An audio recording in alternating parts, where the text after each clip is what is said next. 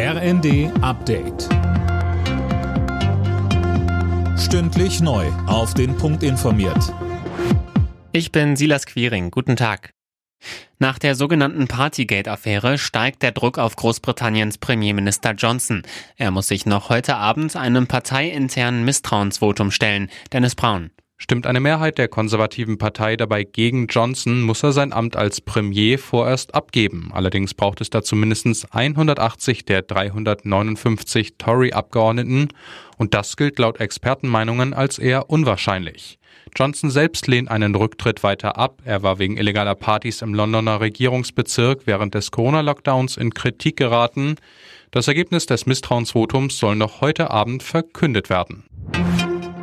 Nach dem schweren Zugunglück in Oberbayern suchen die Ermittler weiter nach der Ursache. Experten wollen die Radlager der drei entgleisten Waggons auf mögliche Defekte untersuchen, hieß es. Dazu werden die Wagen zerteilt, abtransportiert und anschließend untersucht. Inzwischen gibt es keine vermissten Passagiere mehr. Bei dem Zugunglück am Freitag sind fünf Menschen ums Leben gekommen, vier Frauen und ein Jugendlicher.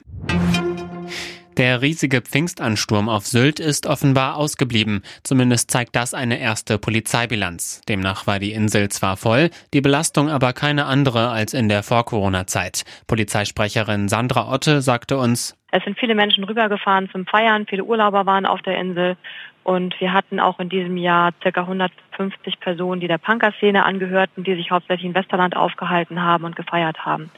Und die natürlich ein bisschen aufgefallen sind, allein schon deshalb, weil sie eine andere Art und Weise haben zu feiern wie die meisten Sylt-Urlauber. Aber im Großen und Ganzen war es für uns aber ein ruhiges Wochenende. Bundesliga-Aufsteiger Schalke 04 hat die Suche nach einem neuen Trainer offenbar beendet. Medienberichten zufolge soll Frank Kramer neuer Chefcoach werden. Er soll morgen offiziell vorgestellt werden, wie es hieß. Kramer war zuvor Trainer bei Arminia Bielefeld. Alle Nachrichten auf rnd.de